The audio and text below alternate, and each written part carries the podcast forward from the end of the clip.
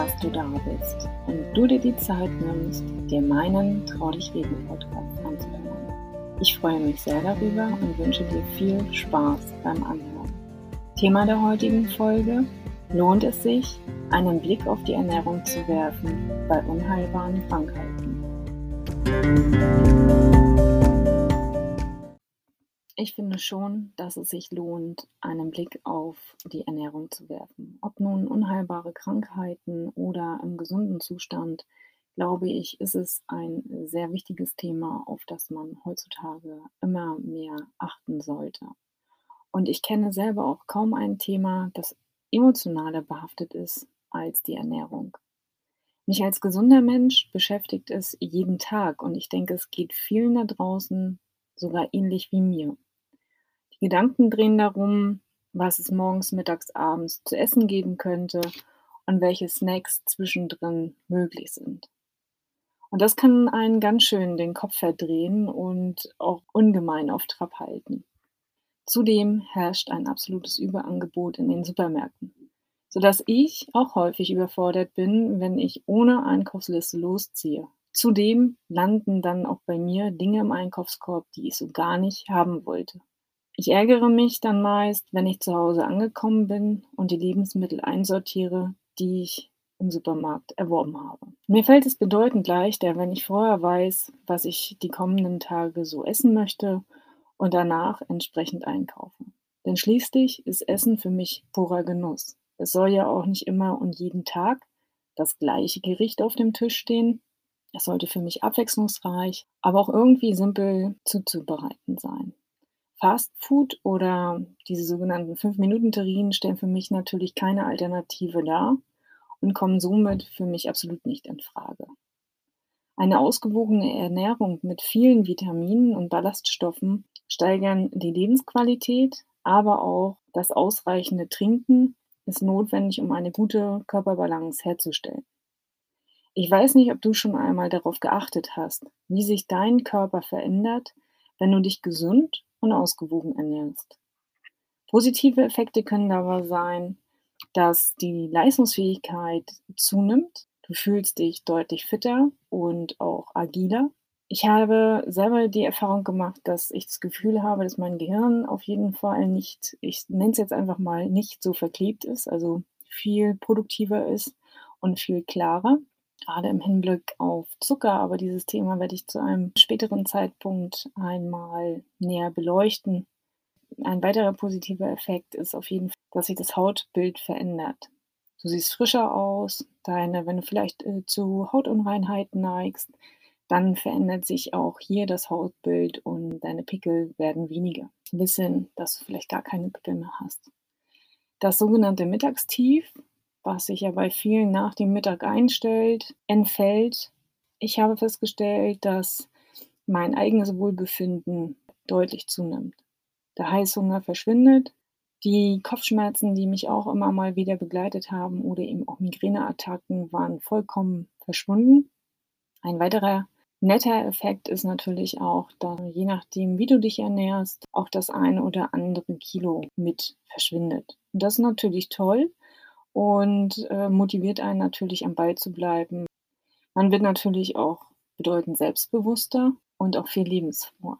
Also es lohnt sich, auch die Ernährung anzupassen, wenn du von einer unheilbaren Krankheit betroffen bist, ist meine Meinung. Wie ihr wisst, haben wir in der Familie mütterlicherseits einige Krebsformen diagnostiziert bekommen. Zum einen Nierenzellkarzinom, Urothelkarzinom, Blasenkrebs, Knochenkrebs, Brustkrebs, um nur einige zu nennen. Das ist natürlich schon eine Handvoll an Krebsformen, mit denen wir dort konfrontiert waren. Und auch wir stellten uns die Frage, würde eine Ernährungsumstellung etwas bewirken? Welche Lektüren gibt es zu diesem Thema? Und worauf sollte geachtet werden? Im Internet lässt sich zu diesem Thema eine ganze Reihe finden. Hier nicht den Überblick zu verlieren, ist gar nicht mal so easy, selbst für jemanden, der sich mit dem Thema Ernährung bereits auskennt. Dass es nicht einfach ist, brauche ich dir nicht zu sagen. Gerade wenn du bereits sehr geschwächt bist oder dich die Schmerzen ziemlich zermürben und im Griff haben. Meine Mutti hat sich mit dem Kochbuch, aber auch mit dem Taschenbuch Krebszellen mögen keine Himbeeren das von zwei Molekularmedizinern stammt, beschäftigt und unter anderem hieraus ihre Mahlzeiten zusammengestellt. Damit meine ich Frühstück, Mittag, Snacks, aber auch das Abendessen. Und hier wird auch nochmal erläutert, welchen Einfluss Zitronen, Himbeeren, aber auch Brokkoli auf Krebszellen haben. All das erfährst du aus diesen Büchern. Und dabei geht es darum, die Krebszellen am Wachstum zu hindern, was durch bestimmte Lebensmittel möglich sein kann. Um den allgemeinen Gesundheitszustand des Betroffenen zu verbessern, lohnt es sich, allemal auf die Ernährung zu achten. Hast du dich schon einmal intensiv mit deiner Ernährung befasst oder gar mal getrackt, was du so den ganzen Tag an Lebensmitteln zu dir nimmst? Was trinkst du über den Tag verteilt oder trinkst du überhaupt etwas außer deinen Kaffee als Kickstart in den Tag? Ich weiß, dass da am Tag eine ganze Menge zusammenkommen kann. Hier mal ein Apfel, da mal ein paar Nüsse, da wieder ein Stück Torte. Die Süßigkeiten zwischendrin fallen ja nicht so zu Gewicht. Anerzogene oder gar antrainierte Ernährungsmuster zu durchbrechen, ist gar nicht mal so einfach. Wie lange brauchst du tatsächlich, um deine Gewohnheiten oder deine Ernährungsmuster abzulegen? Das ist nicht so einfach, je nachdem. Zudem benötigst du natürlich auch den festen Willen, etwas zu verändern. Denn nur dann kann die Ernährungsumstellung auch von langfristiger Dauer sein. Und ich meine hier nicht nur den Verzicht auf Fette, Low-Carb-Diäten, High-Carb oder Intervall. Also ich meine nicht den Verzicht. Was ich hier etwas näher beleuchten möchte, ist die basische Ernährungsweise. Und warum erwähne ich diese Ernährungsform? Krebs mag kein basisches Milieu. Mit diesem Thema hatte sich bereits 1930 der Herr Otto Warburg befasst. Er war deutscher Biochemiker, Arzt und Psychologe. Warburg hat damals die Hypothese aufgestellt, dass der Krebs oder die Krebszellen im basischen Milieu nicht überleben können. Dabei spielen für ihn zwei Faktoren eine essentielle Rolle, das basische Milieu und der Sauerstoff. Der Körper leidet, wenn der Blut-pH-Wert, also der Basenhaushalt, aus dem Gleichgewicht gerät und zu übersäuern beginnt. Welche Auskunft gibt der pH-Wert des Blutes?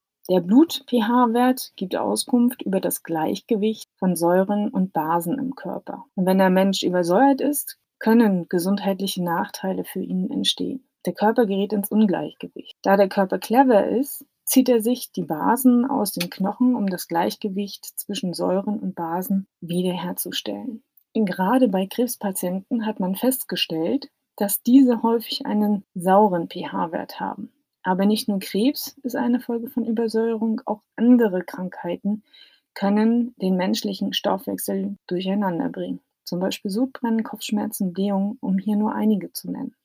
Was ist überhaupt dieser pH-Wert? Das kannst du dir wie folgt vorstellen. pH steht für, also kommt aus dem Lateinischen und steht für Pondus hydrogeni. Das meint das Gleichgewicht des Wasserstoffs. Das ist nichts anderes als Protonen. Und es geht hierbei um die Protonenkonzentration, die den pH-Wert beschreiben. Und das Ganze kannst du dir wie folgt vorstellen. Es gibt ja diese pH-Wert-Skala, die reicht von 0 bis 14. Der pH-Wert 7 ist die neutrale Zone. Alle Werte unter 7 kennzeichnen ein eher saures Milieu. Da sind eben einfach viel zu viele Protonen enthalten. Der pH-Wert über 7 da sind zu wenige Protonen enthalten und es liegt ein basisches oder alkalisches Milieu vor. Und wie kann ich den pH-Wert denn nun messen? Zu Hause hast du die Möglichkeit, den pH-Wert mittels Urintests oder Speicheltests zu messen. Dass diese Art von Tests natürlich nicht eindeutig ist und auch nicht zu 100 Prozent der Aussagekraft entspricht wie ein Blutbild, ist hoffentlich klar. Aber es kann ganz gut sein, um einfach mal so ein pH-Profil über den Tag zu erstellen und daraus mal den Mittelwert zu bilden. Wo liegst du denn tendenziell? Und wenn der Wert unter 5 ist, also wenn du dich in dem sauren Milieu unter 5 aufhältst, dann solltest du auf jeden Fall mal deine Ernährung deutlicher betrachten und vielleicht auch mal einen Arzt kontaktieren, der dir da mal ein entsprechendes Blutbild anfertigen kann.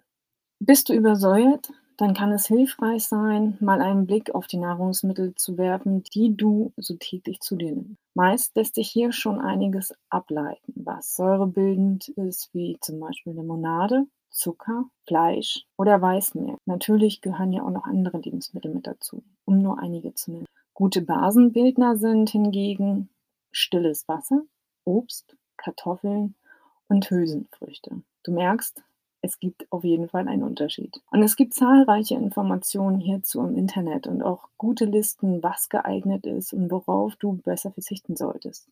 Das Verhältnis Basen-Säure-Lebensmittel sollte bei etwa 80 bis 20 liegen. Also 80 Prozent basenhaltige Lebensmittel und 20 Prozent säurebildende Lebensmittel. Gute Nachricht, saure Lebensmittel sollten nicht vom Teller verschwinden, sondern können gut kombiniert werden mit basenreichen Lebensmitteln.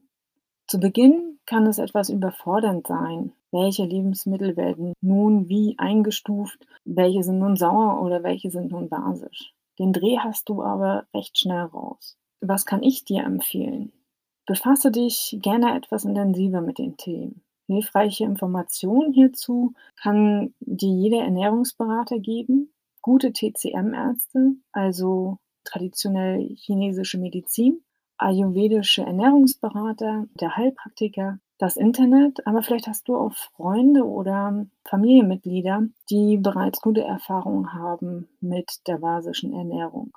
Ich kann dir nur ein paar Bücher ans Herz legen, die dahingehend auch erstmal als Einstieg vielleicht auch dienen, um einen Einblick in die basische Ernährung zu bekommen, die basische Ernährung für Anfänger. Aber auch Krebszellen mögen keine Himbeeren. Es lohnt sich auf jeden Fall, bei jeder Krankheitsform mal einen kritischen Blick auf die Ernährung zu werfen.